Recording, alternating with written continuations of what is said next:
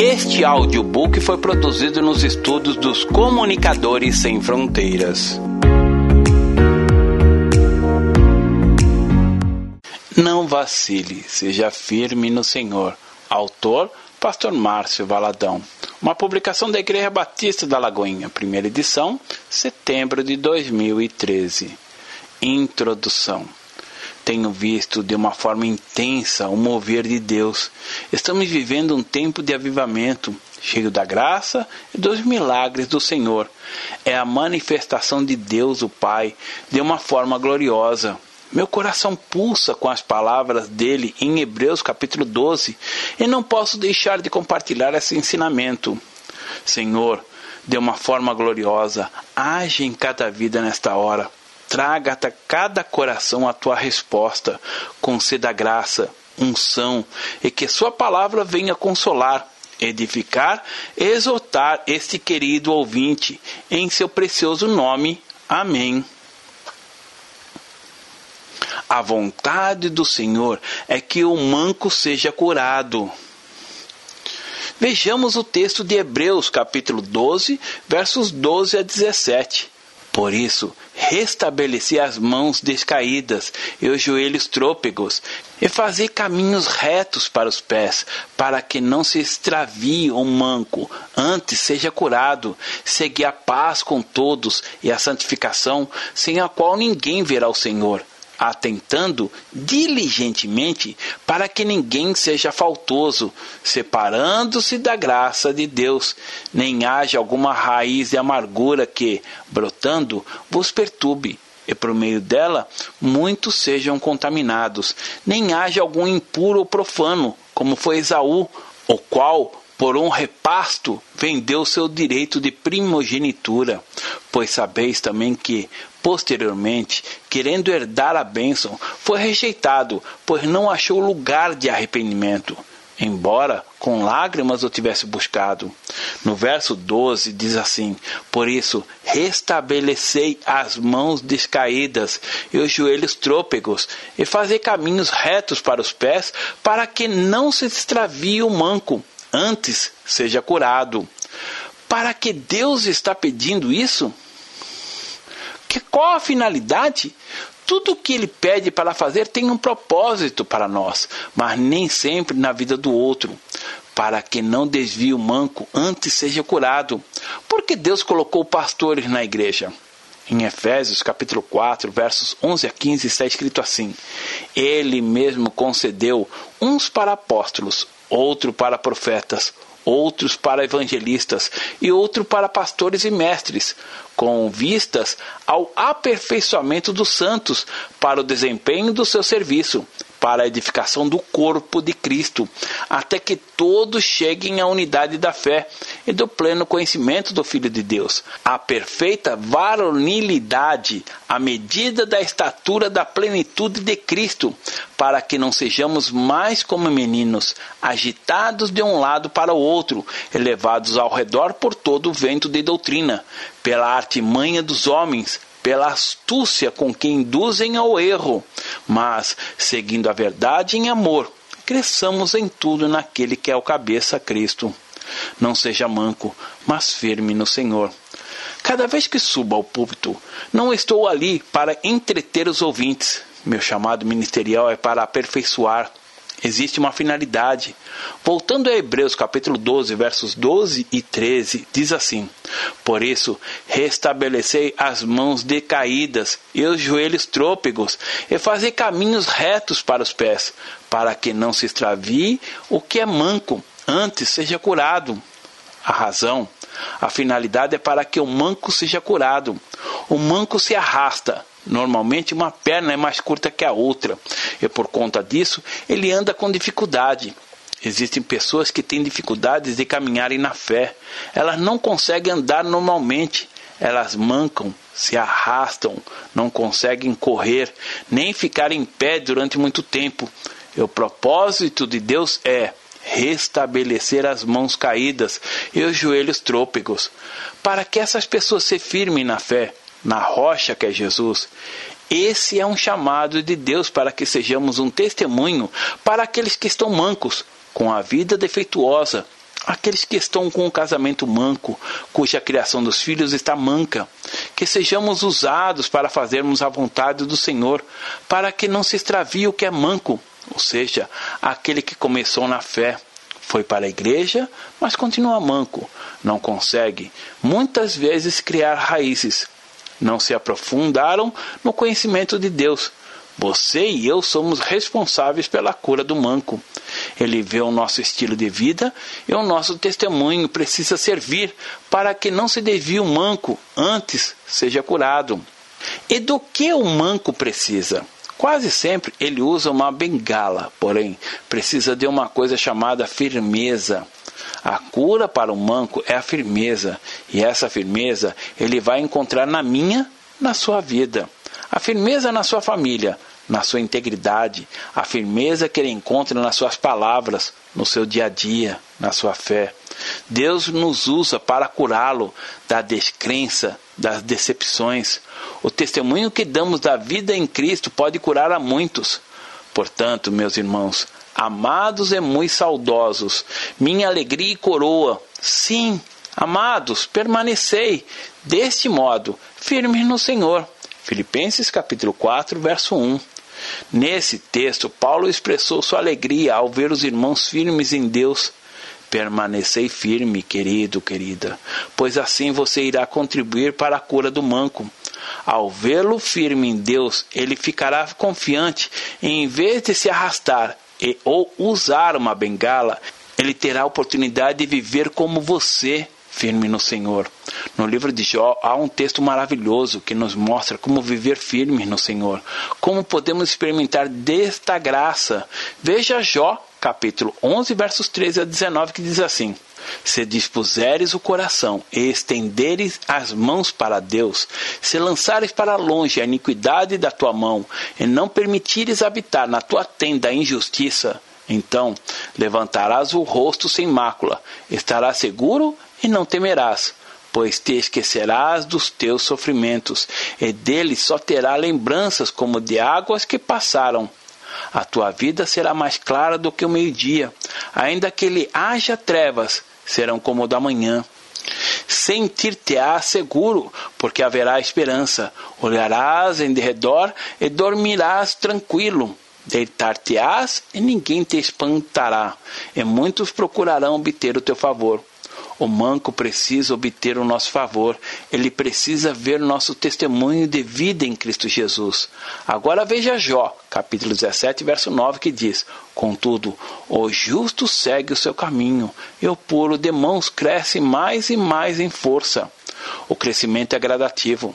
Na caminhada com Jesus, a cada dia você se tornará mais e mais firme nele. O manco tem dificuldade de seguir o caminho para e desiste na metade da caminhada. Por isso, a vontade do Senhor é que eles sejam curados, e isso acontecerá por meio de nós. Esteja firme vivendo na presença do Senhor. O Senhor tenho sempre a minha presença, estando ele à minha direita, não serei abalado. Salmos, capítulo 16, verso 8. Muitos estão abalados, frágeis na fé, mas a palavra de Deus nos fortalece. Diante de qualquer circunstância, podemos dizer: Senhor, tenho sempre a minha presença.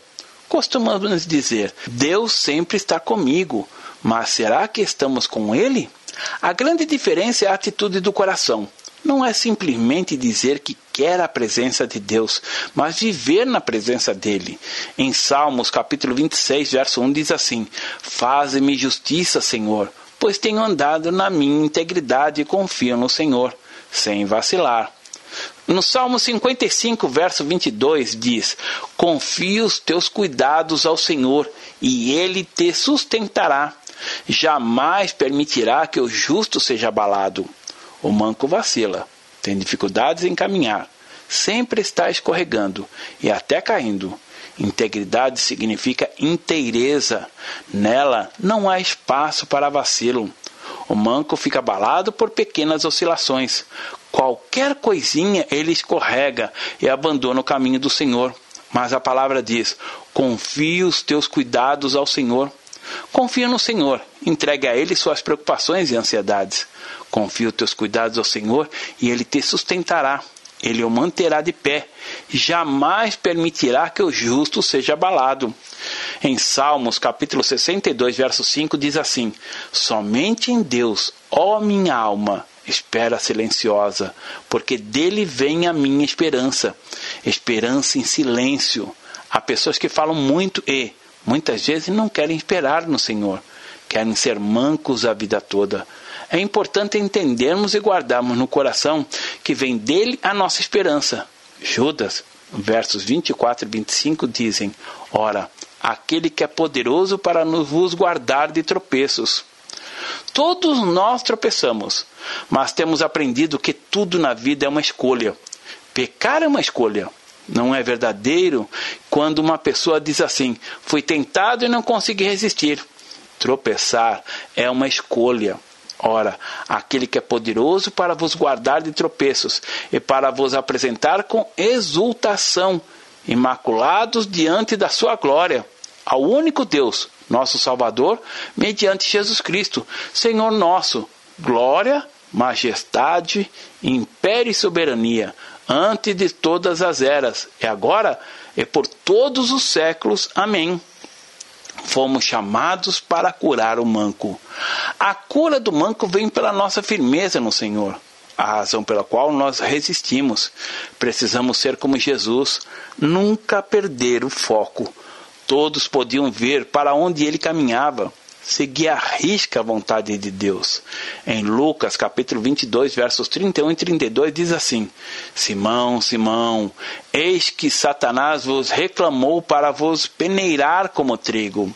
Eu, porém, roguei por ti, para que a tua fé não desfaleça. Tu, pois, quando te converteres, fortalece os teus irmãos. Jesus rogou para que Pedro não desfalecesse, não escorregasse que deixasse de ser manco, para que fortalecesse os outros. Precisamos levantar nossas mãos e dobrar os joelhos e interceder por aqueles que estão escorregando pelo caminho, para que se firme no Senhor eu possa também ajudar os outros. Agrade ao Senhor andando pelo caminho reto sem se desviar. Você precisa ser como muitos homens da Bíblia, testemunhar a sua firmeza, sua perseverança, sua constância. Segue alguns homens da Bíblia que tinham tudo para serem mancos, mas se transformaram em exemplos a serem seguidos pela fé e firmeza em Deus. Caleb. Números capítulo 14, verso 24 diz assim: Porém, o meu servo Caleb, visto que nele houve outro espírito, outra atitude, outra maneira de viver, e perseverou em seguir-me, eu o farei entrar na terra que espiou, e a sua descendência a possuirá. Caleb era um homem firme em Deus, e a sua firmeza contagiava. Entre os doze espias enviados a Canaã, apenas Josué e Caleb não eram mancos. Ao contrário, tinham sua fé firmada em Deus. Os outros dez perderam foco todos os dez poderiam ter possuído a terra. Porém, quando pisaram na terra, tornaram-se mancos e permitiram que aquilo que viam fosse maior do que o Senhor dos exércitos a quem serviam. E um manco pode contagiar outros. Josué. Em Josué capítulo 24, verso 15, diz assim: Porém, se vos parecer mal servir ao Senhor, escolhei hoje a quem servais? Se aos deuses a quem serviram vossos pais que estavam da além do Eufrates, ou aos deuses dos amorreus em cuja terra habitais? Eu e minha casa serviremos ao Senhor. Esse texto mostra uma fala de Josué. Às vezes o manco quer servir a Deus, mas acaba servindo a outros deuses também. Josué disse, parafraseando: Vocês podem ser mancos, mas não permitirei que minha casa seja o de um manco. O manco precisa ser curado, pois tem dificuldade em andar no caminho reto. Ele sempre tende a desviar do caminho. Josué foi usado para guiar outros pela fé em Deus à terra prometida e foi vitorioso.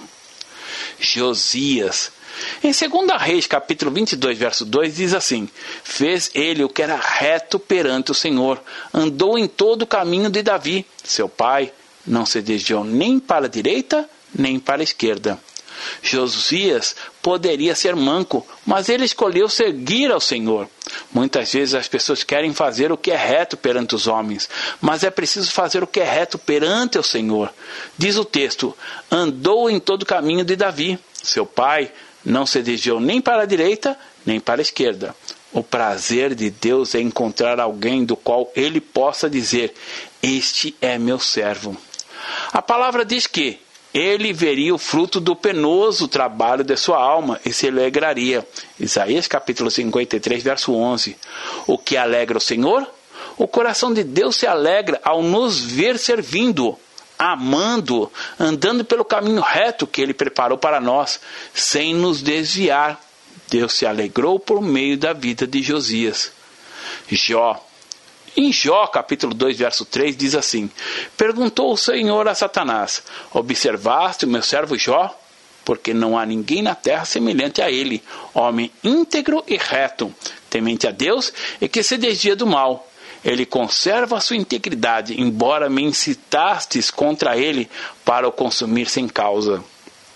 Davi a despeito das quedas, o santo não é aquele que nunca se suja, mas aquele que sempre se limpa. É aquele que não tem dificuldade alguma em se purificar. Davi disse em Salmos, capítulo 18, versos 21 e 22 assim: Pois tenho guardado os caminhos do Senhor, e não me apartei perversamente do meu Deus, porque todos os seus juízos me estão presentes, e não afastei de mim os meus preceitos. Como Davi guardou os caminhos do Senhor, ele não se desviou nem para a direita nem para a esquerda. O caminho, o andar aqui não é o sentido físico, mas espiritual. Significa que a atitude do nosso coração é escolher o Senhor apesar das circunstâncias, permanecer firme no Senhor. Muitas vezes é mais fácil abandonar, virar as costas para o Senhor, para as coisas de Deus, porém aquele que caminha com Deus permanece dá frutos. E isso é uma escolha. Sadraque, Mesaque e Abidnego.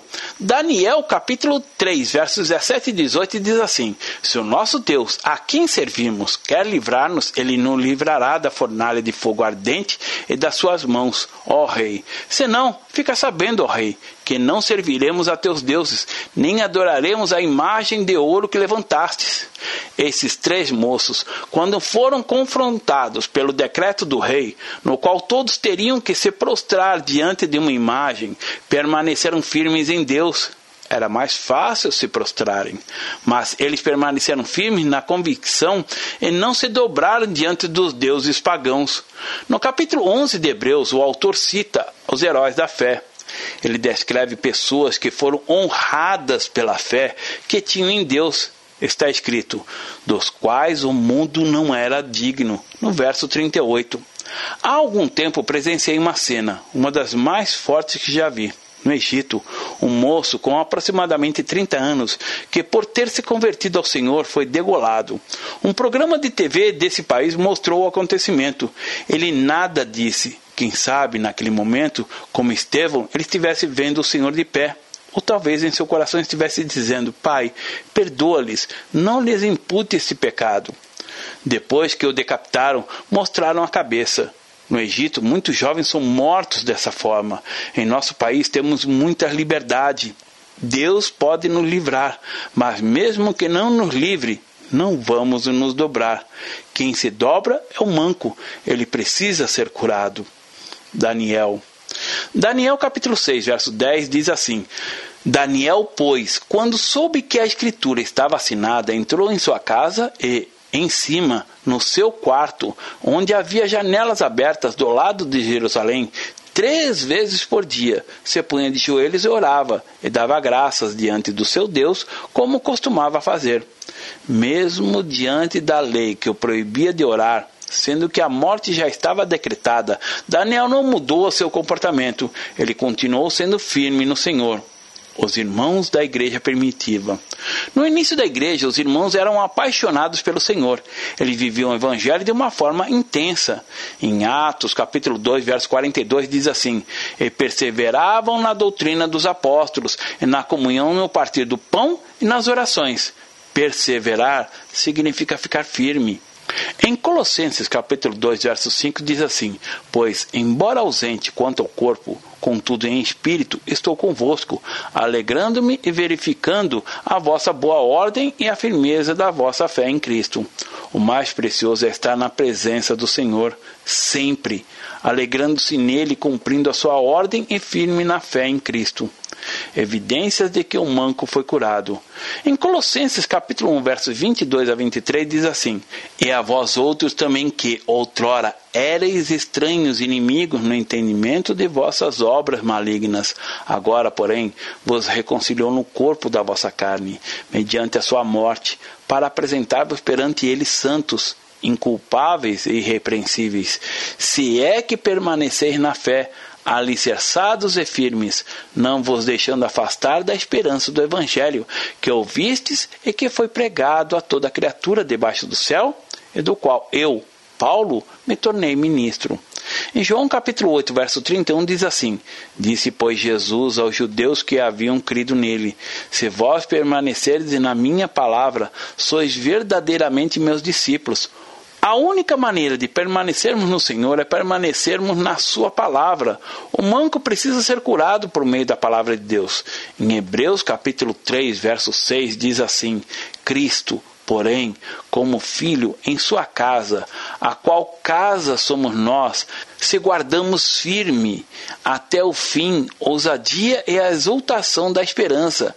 No verso 14 diz: Porque nós temos tornado participantes de Cristo, se, de fato, guardamos firme até o fim a confiança que, desde o princípio, tivemos. Quando uma pessoa se converte, ela vem como um manco. E o exemplo que ela tem é dos irmãos em Cristo. O que leva uma pessoa a se desviar da palavra é o mau testemunho de pessoas que ela observava, esperando que fossem firmes no Senhor, mas que são mancas também. Ela precisa ser curada por meio daqueles que já foram curados. É esta a evidência de que servimos ao Senhor, o fato de nos guardarmos firmes no Senhor até o fim. Em 1 Coríntios capítulo 15, verso 58 diz assim: Portanto, meus amados irmãos, sede firmes, inabaláveis e sempre abundantes na obra do Senhor, sabendo que, no Senhor, o vosso trabalho não é vão. Seja firme, inabalável, querido ou querida, que nada abale a sua vida, que nada o tire do foco. Em Gálatas capítulo 5, verso 1 diz assim: Para a liberdade foi que Cristo nos libertou. Permanecei, pois, firmes e não vos submetais de novo a julgo de escravidão. O manco é curado quando permanece firme em tudo que o Senhor é, em tudo que ele tem lhe dado. Filipenses capítulo 1, verso 27 diz assim: Vivei, acima de tudo, por modo digno do evangelho de Cristo, para que, ou indo ver-vos, ou estando ausente, ouça. No tocante a vós outros, que estáis firmes em um só espírito, como uma só alma, lutando juntos pela fé evangélica. Em 1 Pedro, capítulo 5, versos 8 a 9, diz assim: Sede sóbrios e vigilantes. O diabo, vosso adversário, anda em derredor, como leão que ruge procurando alguém para devorar. Resisti-lhe firme na fé. Resista e seja firme na fé, para que o manco seja curado. Em 2 Pedro capítulo 3, verso 17, diz assim: Vós, pois, amados, prevenidos como estáis de antemão, acautelai-vos, não suceda que, arrastados pelo erro desses insubordinados, descaiais a vossa própria firmeza. Quando olhamos para Jesus, não escorregamos. Paulo, Pedro e João foram curados e testemunharam a cura para que outros mancos fossem curados. Por isso, restabelecei as mãos descaídas e os joelhos trôpegos. Fazei caminho retos para os pés, para que se não extravie o que é manco, antes seja curado segui a paz com todos. Em Hebreus capítulo 12, verso 14 a 17 está escrito assim: Segui a paz com todos e a santificação, sem a qual ninguém verá o Senhor, atentando diligentemente para que ninguém seja faltoso, separando-se da graça de Deus, nem haja alguma raiz de amargura que, brotando, vos perturbe e, por meio dela, muitos sejam contaminados, nem haja algum impuro ou profano, como foi Esaú, o qual, por um repasto, vendeu seu direito de primogenitura.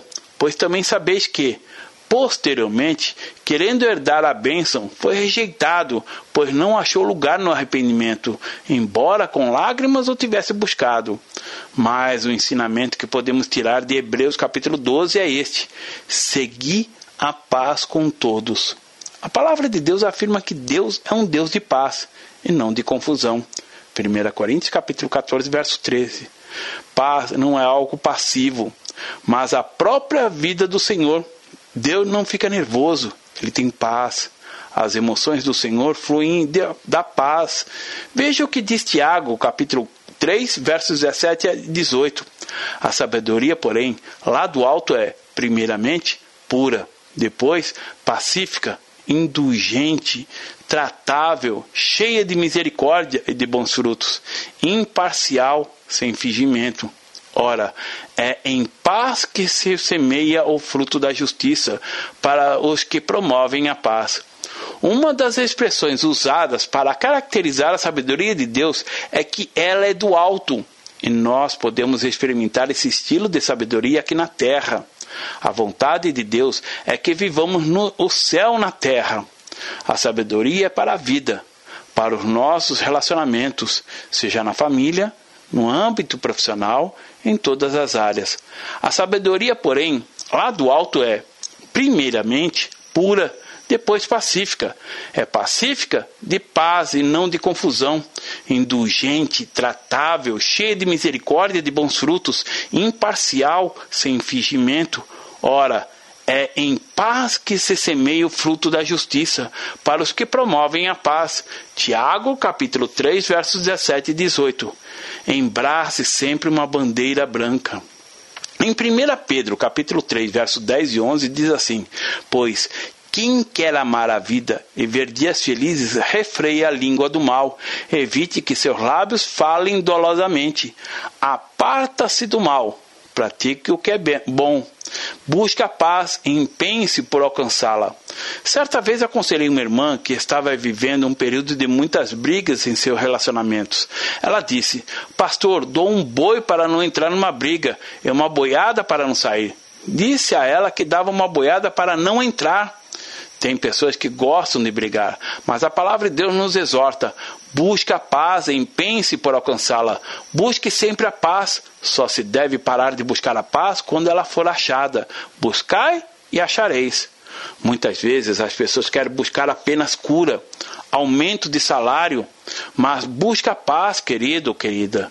Busca paz e empenhe-se por alcançá-la.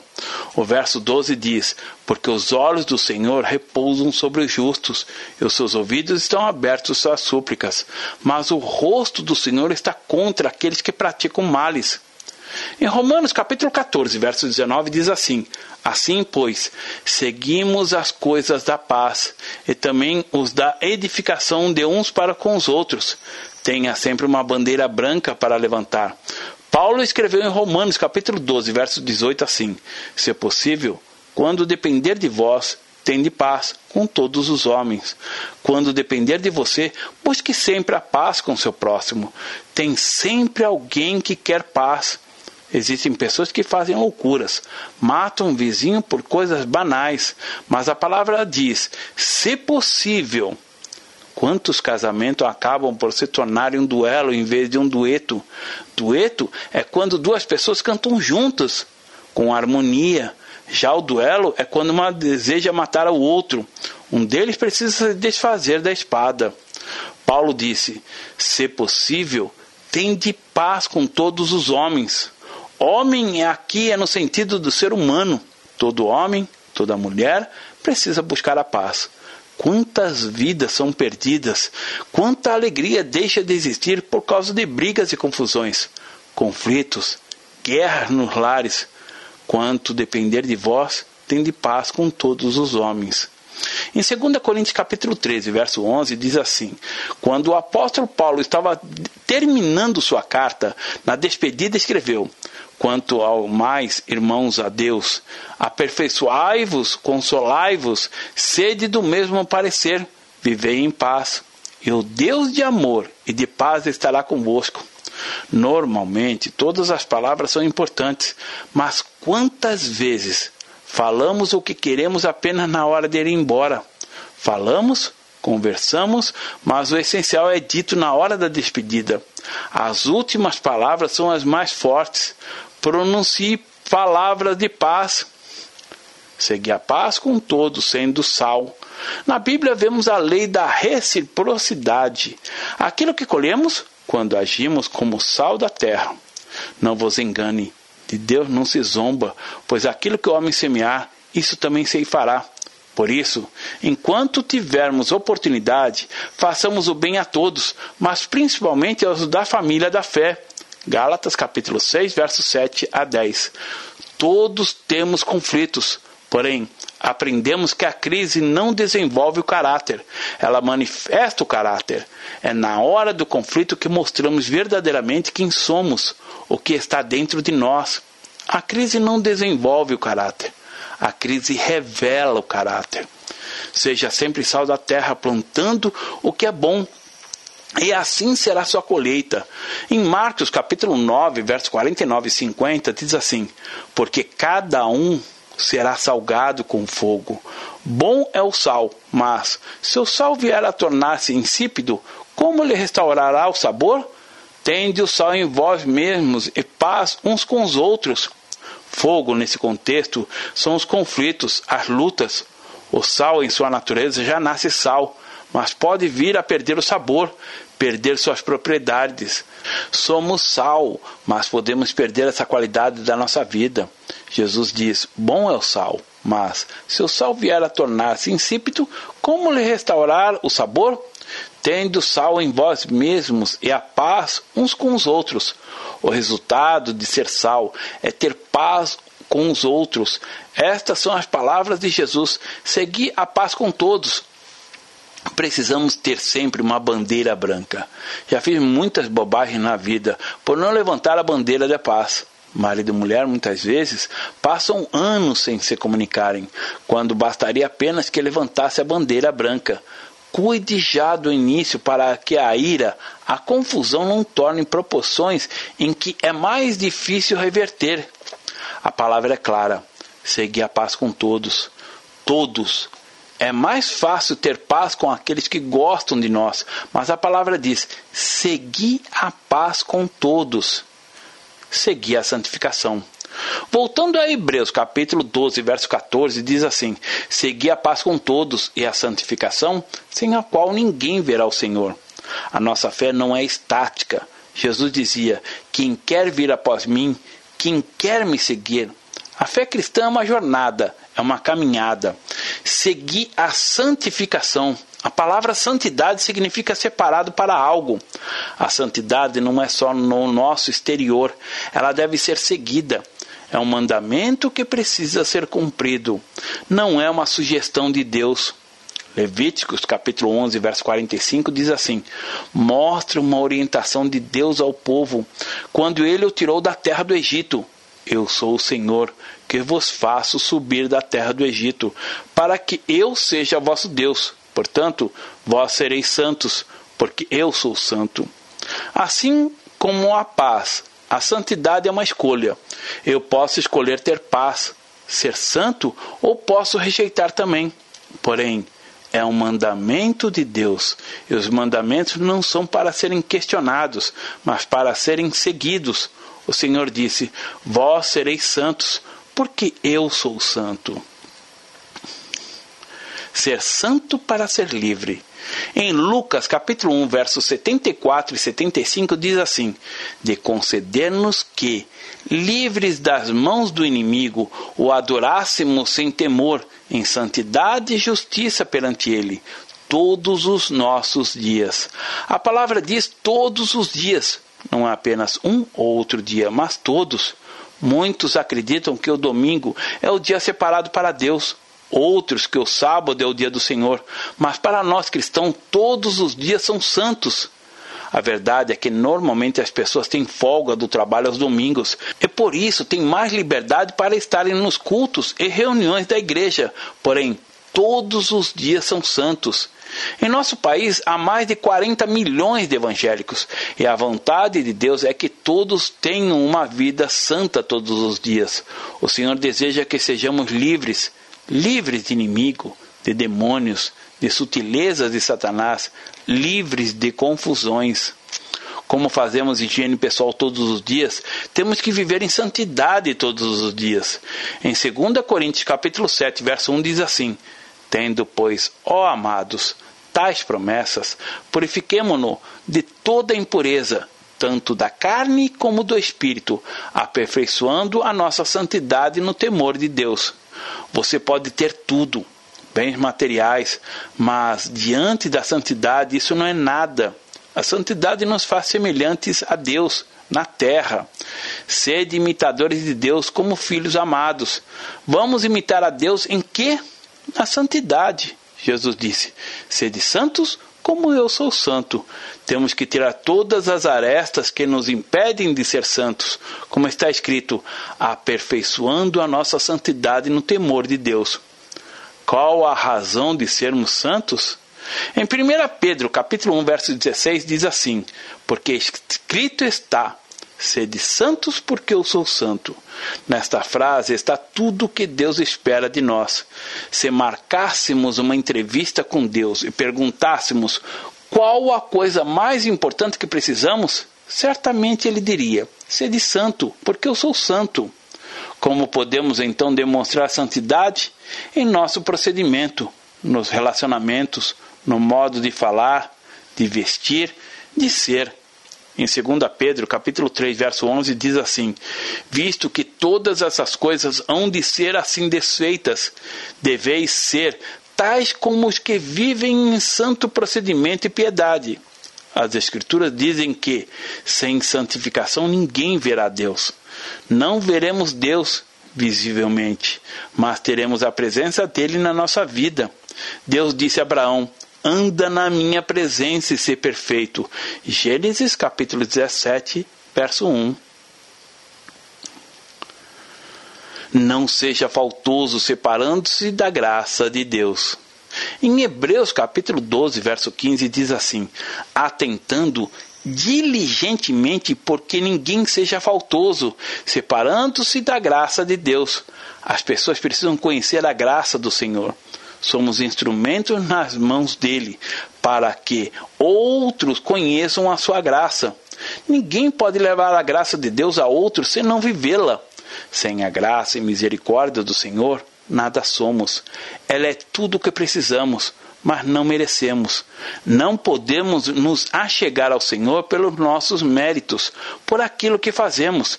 Não podemos fazer uma troca com Deus. O ato de dizimar e ofertar não é uma troca. Tudo é pela graça. Recebemos, mas não por merecimento. Se recebêssemos alguma coisa por merecimento, Jesus não precisaria ter vindo ao mundo. Ele pagou o preço na cruz por nós exatamente por não conseguirmos por nós mesmos nos achegar a Ele.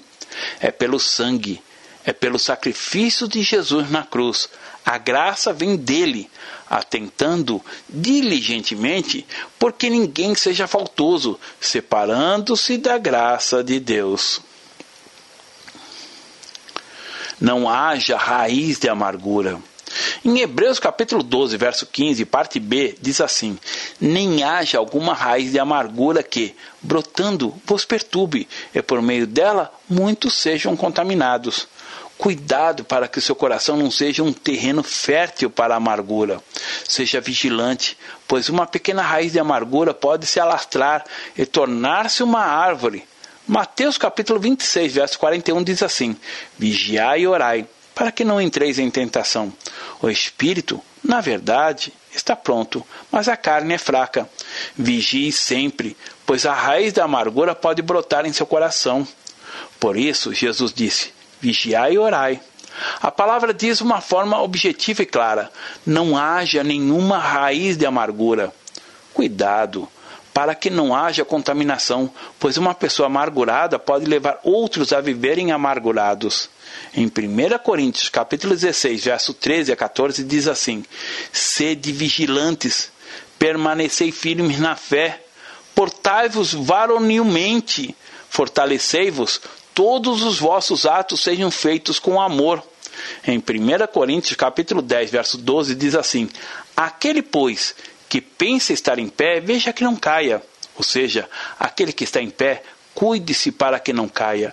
Não permita que a amargura tome conta da sua vida. Ódio, terreno propício à raiz da amargura. Em Provérbios, capítulo 10, verso 12, diz: O ódio excita contendas, mas o amor cobre todas as transgressões. Tudo pode estar bem, mas de repente o terreno fica propício para o ódio, para a amargura. Às vezes, num domingo em que a família se reúne, prepara aquela comida especial, de repente começa uma briga, uma confusão. O alimento já não tem mais o mesmo sabor, pode fazer até mal por causa do ódio, da amargura. Provérbios capítulo 15, verso 17 diz assim: Melhor é um prato de hortaliças onde há amor do que um boi cevado e com ele o ódio. Em 1 João capítulo 2, verso 9, diz assim: Aquele que diz estar na luz e odeia seu irmão, até agora está nas trevas. Veja 1 João capítulo 3, verso 15, que diz: Todo aquele que odeia seu irmão é assassino. Ora, bem sabeis que todo assassino não tem a vida eterna, permanente em si. A raiz de amargura cresce no coração do homem quando há ódio o ódio é o terreno propício para brotar essa raiz, e ela suga toda a vida da pessoa. Nem haja alguma raiz de amargura que, brotando, vos perturbe e, por meio dela, muitos sejam contaminados. A amargura contamina por meio da língua. Em Tiago, capítulo 3, verso 6, diz assim: Ora, a língua é fogo, é mundo de iniquidade. A língua está situada entre os membros do nosso corpo e contamina o corpo inteiro. E não só põe em chamas toda a carreira da existência humana, como também é posta ela mesma em chamas pelo inferno. A raiz de amargura contamina. Muitas vezes encontramos pessoas boas que amam a Deus, porém, quando caminham com pessoas amarguradas, acabam sendo contaminadas por esse mal e tudo muda. Cuidado com o que fala e com o que você ouve. Não seja impuro ou profano. Não troque o Senhor por nada. Valorize o que Deus tem lhe dado. Em Hebreus capítulo 12, verso 16, diz assim: Nem haja algum impuro ou profano, como foi Esaú, o qual, por um repasto, uma refeição, vendeu seu direito de primogenitura, direito à herança, como filho mais velho. Valorize o seu chamado. Esaú não valorizou o chamado de Deus para a vida dele. Trocou, vendeu seu direito de primogenitura por um prato de lentilha.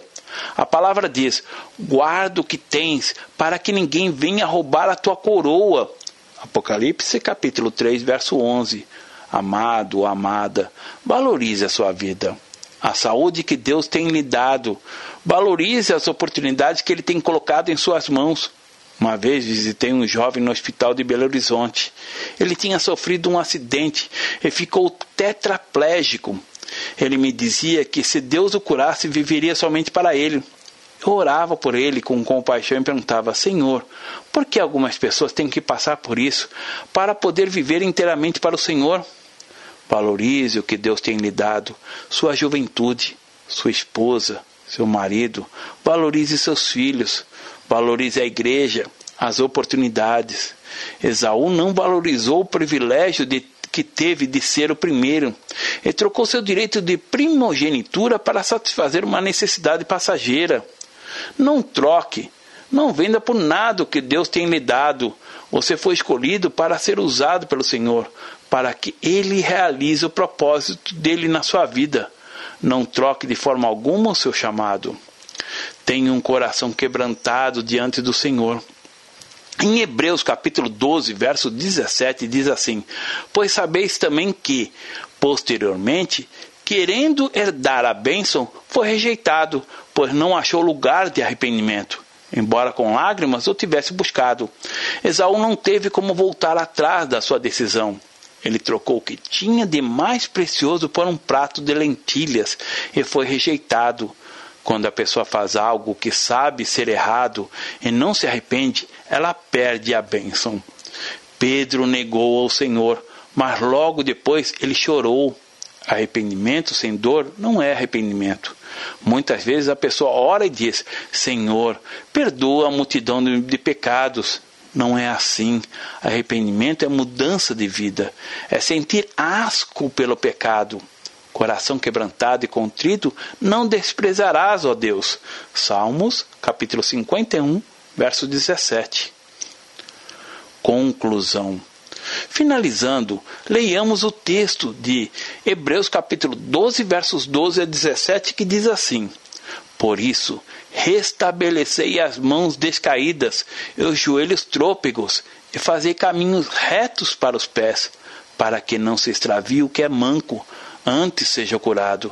Segui a paz com todos e a santificação sem a qual ninguém verá o Senhor, atentando diligentemente, porque ninguém seja faltoso, separando-se da graça de Deus, nem haja alguma raiz de amargura que, brotando, vos perturbe e, por meio dela, muitos sejam contaminados, nem haja algo impuro ou profano, como foi Esaú, o qual, por um repasto, vendeu o seu direito de primogenitura.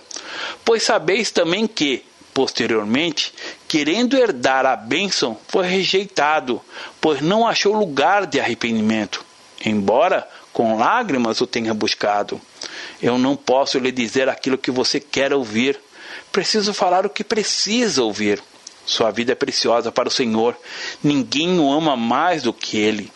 O Salmo 139 diz que todos os seus dias foram escritos, quando nenhum deles ainda existia. Antes que o mundo existisse, Deus já tinha um plano para a sua, para a minha vida. Nossa vida é marcada pelos recomeços, e não há um só dia que não recebemos instruções do Senhor para vivermos. Agora é o momento de deixarmos mais uma vez a nossa vida nas mãos dele. Há um cântico que diz: Como tu queres, Senhor, sou teu. Tu és o oleiro, o barro sou eu. Queremos ser santos aqui na terra. Vivemos um tempo em que há tanta confusão religiosa. Muitas vezes ouço coisas que nada têm a ver com a palavra de Deus e meu coração se entristece. Quanta superstição! Na nossa fé não há nenhuma superstição. A nossa fé é o relacionamento com o Senhor. Os mandamentos do Senhor não são penosos, todos são para a nossa proteção. Deus nos adotou e nos deu o Espírito Santo para que tenhamos a mesma natureza dele. Um filho adotivo nunca terá o DNA dos pais que o adotaram, mas no mundo espiritual, quando se recebe Jesus como Senhor e Salvador, passa-se a ter o mesmo DNA de Deus. O Espírito do Senhor habita em nós. A palavra diz que o mesmo Espírito que levantou Jesus dentre os mortos habita em nós. Romanos capítulo 8, verso 11. Não estou dizendo que Deus tem um DNA, isso é apenas um exemplo simbólico para afirmar que temos a mesma natureza de Deus. Tome posse dessa realidade. Essas palavras são de um pai para filho. Restabelecei as mãos descaídas, restabelecei os joelhos trôpegos, faça caminhos retos para os pés, para que não se extravie o que é manco. Segui a paz com todos e a santificação, sem a qual ninguém verá o Senhor. Parafraseando, cuidado, para que você não seja faltoso, para que você não volte as costas para a graça de Deus. Não permita que haja no seu coração qualquer raiz de amargura. Não seja impuro ou profano como foi Esaú. Não troque o Senhor por nada. Na crucificação de Jesus havia pessoas que tinham sido curadas, que viram outras serem ressuscitadas, presenciaram milagres, mas quando Pilatos perguntou quem deveria ser solto, eles gritaram: crucifica-o. No entanto, mesmo diante disso tudo, Jesus não teve amargura em seu coração. Observe se há amargura em seu coração. Enquanto depender de nós, tende paz com todos. Pai, a sua palavra é vida. Ela nos alimenta, nos lava. Que o Senhor possa lavar de todos aquilo que tem trazido peso à nossa vida. toda sujeira que precisa ser arrancada, para que possamos alegrar o seu coração. Deleite-se em nós ao nos ver livres, purificados, santos, vivendo para a tua glória. Invoco a tua graça, cura, alcance cada ouvinte nesta hora, Senhor, com a sua palavra, trazendo salvação e reconciliação. Em nome de Jesus. Amém. Deus abençoe. Pastor Márcio Valadão. Jesus te ama e quer você. Primeiro passo: Deus o ama e tem um plano maravilhoso para a sua vida, porque Deus amou o mundo de tal maneira que deu seu Filho unigênito para todo aquele que nele crê não pereça, mas tenha vida eterna. João capítulo 3, verso 16. Segundo passo: o homem é pecador e está separado de Deus, pois todos pecaram e carecem da glória de Deus. Romanos capítulo 3, verso 23, parte B. Terceiro passo: Jesus é a resposta de Deus para o conflito do homem. Respondeu-lhe Jesus: Eu sou o caminho, e a verdade e a vida. Ninguém vem ao Pai senão por mim. João capítulo 14, verso 6. Quarto passo: é preciso receber a Jesus em nosso coração, mas a todos quanto receberam, deu-lhes o poder de serem feitos filhos de Deus, a saber, aos que crerem em seu nome. João capítulo 1, verso 12, parte A. Se com tua boca confessares Jesus como Senhor e, em teu coração, credes que Deus o ressuscitou dentre os mortos, será salvo. Porque com o coração se crê para a justiça e com a boca se confessa a respeito da salvação. Romanos capítulo 10, verso 9 e 10. Quinto passo. Você gostaria de receber a Cristo em seu coração? Faça essa oração de decisão em voz alta. Senhor Jesus, eu preciso de ti. Confesso-te o meu pecado de estar longe dos teus caminhos. Abra a porta do meu coração e te recebo como meu único Salvador e Senhor.